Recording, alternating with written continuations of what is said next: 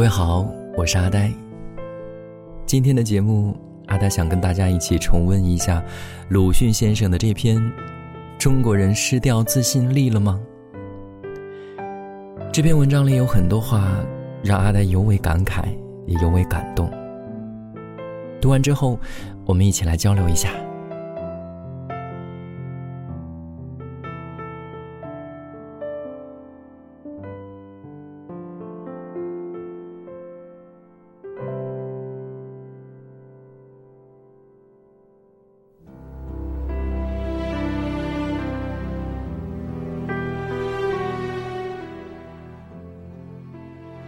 从公开的文字上看起来，两年以前我们总自夸着地大物博，是事实。不久就不再自夸了，只希望着国联，也是事实。现在既不夸自己，也不信国联，改为一味求神拜佛、怀古伤今了，却也是事实。于是有人慨叹曰。中国人失掉自信力了。如果单据这一点现象而论，自信其实早就失掉了的。先前信地、信物，后来信国联，都没有相信过自己。假使这也算是一种信，那只能说中国人曾经有过他信力，自从对国联失望之后，便把这他信力都失掉了。失掉了他信力，就会疑。一个转身，也许能够只相信了自己，倒是一条新生路。但不幸的是，逐渐玄虚起来了。信地、信物，还是切实的东西，国联就渺茫。不过，这还是可以令人不久就醒悟到依赖他的不可靠。一到求神拜佛。可就玄虚之至了，有益或是有害，一时就找不出分明的结果来。它可以令人更长久的麻醉着自己。中国人现在是在发展着自欺力，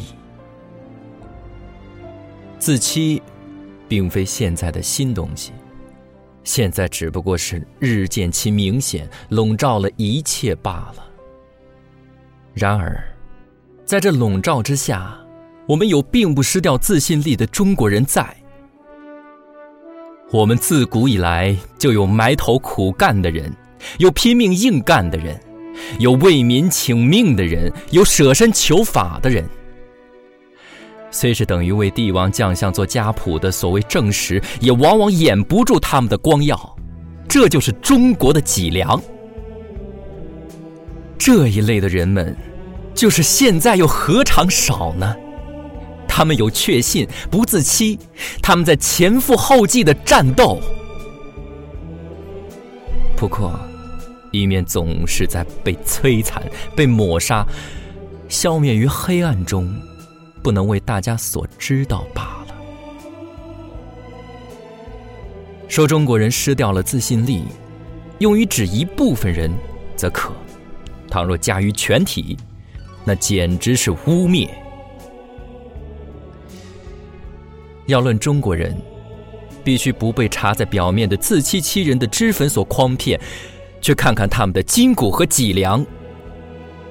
自信力的有无，状元宰相的文章是不足为惧的，要自己去看地底下。鲁迅。于一九三四年九月二十五号。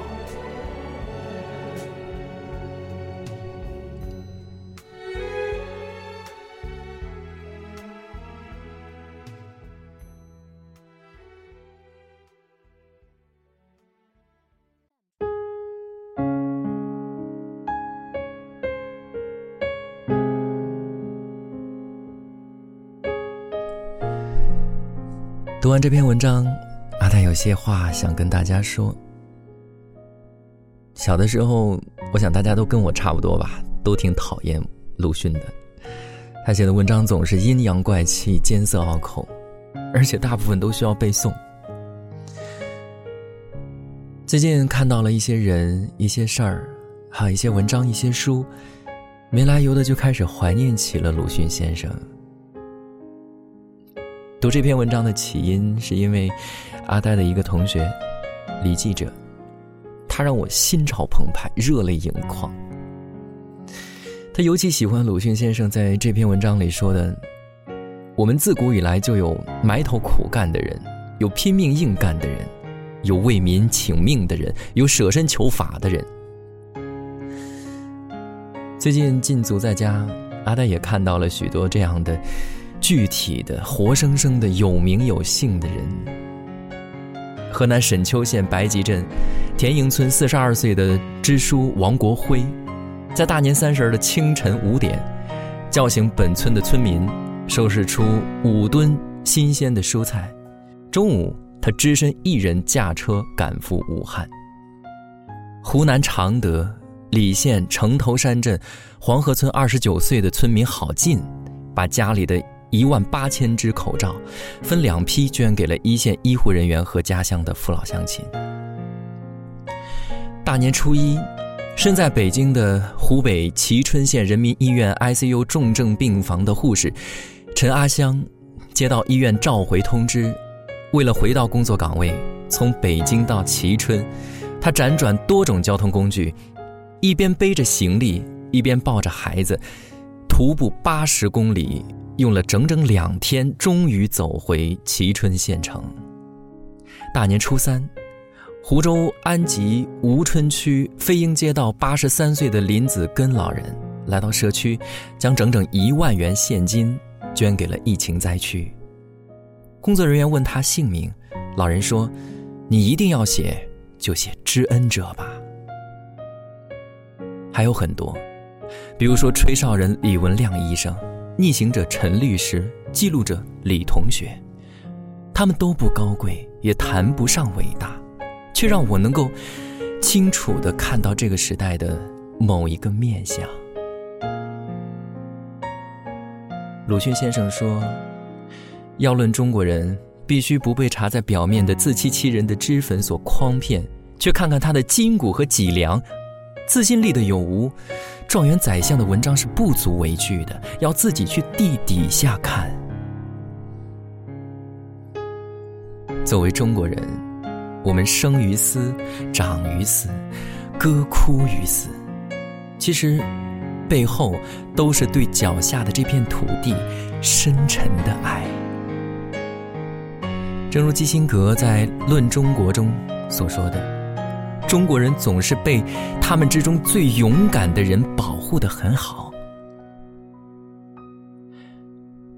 在灾难面前，这些平凡而具体的中国人。我想，才是最好的刻毒武器。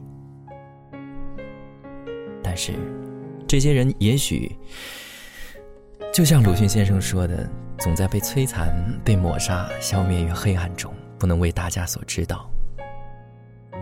我不由又想起鲁迅先生在《纪念刘和珍君》里面说到的一句话、一段话，他说：“真的猛士，敢于直面惨淡的人生。”敢于正视淋漓的鲜血，这是怎样的哀痛者和幸福者？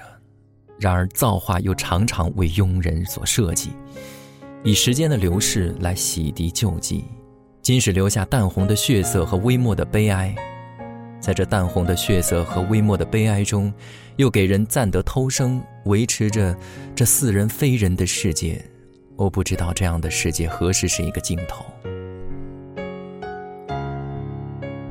狄更斯在《双城记》的开头写过一段名言，他说：“那是最美好的时代，那是最糟糕的时代。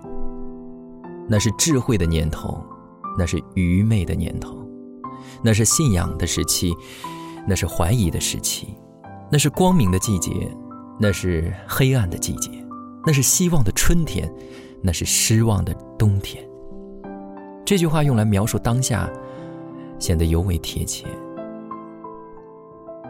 法国作家莫泊桑也说过：“生活不可能像你想象的那么好，但也不会像你想象的那么糟。”我觉得人的脆弱和坚强都超乎自己的想象，有时我可能脆弱的一句话就泪流满面，有时也发现自己咬着牙走了很长的路。疫情之后，我们真的还有很长的路要走。我们的一生就像是一本回忆录，当你老了，这本回忆录也许只有你一个人会读。当你阅读的时候，是苍白无力、内容空洞，还是心潮澎湃、热泪盈眶？完全看你从今天开始如何下笔。阿呆前两天在朋友圈转了一篇文章，文章里有这样的一段话让我印象深刻。他说：“我很敬重三种人：人文知识分子、科学家和专业的媒体人。媒体人告诉我们这个世界发生了什么，这是真相；科学家试图解释给我们事物缘何发生，这是真理；人文知识分子给我们提供看这个世界的角度，这是真情。”哪怕你觉得他对时代怀有深深的恶意，还有一句话，阿呆也非常喜欢。他说：“真话比整个世界的分量还重。”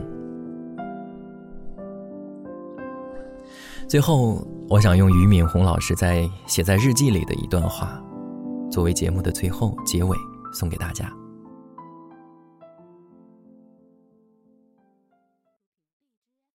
晚上出去散步。发现天空星星闪耀，半个月亮挂在中天。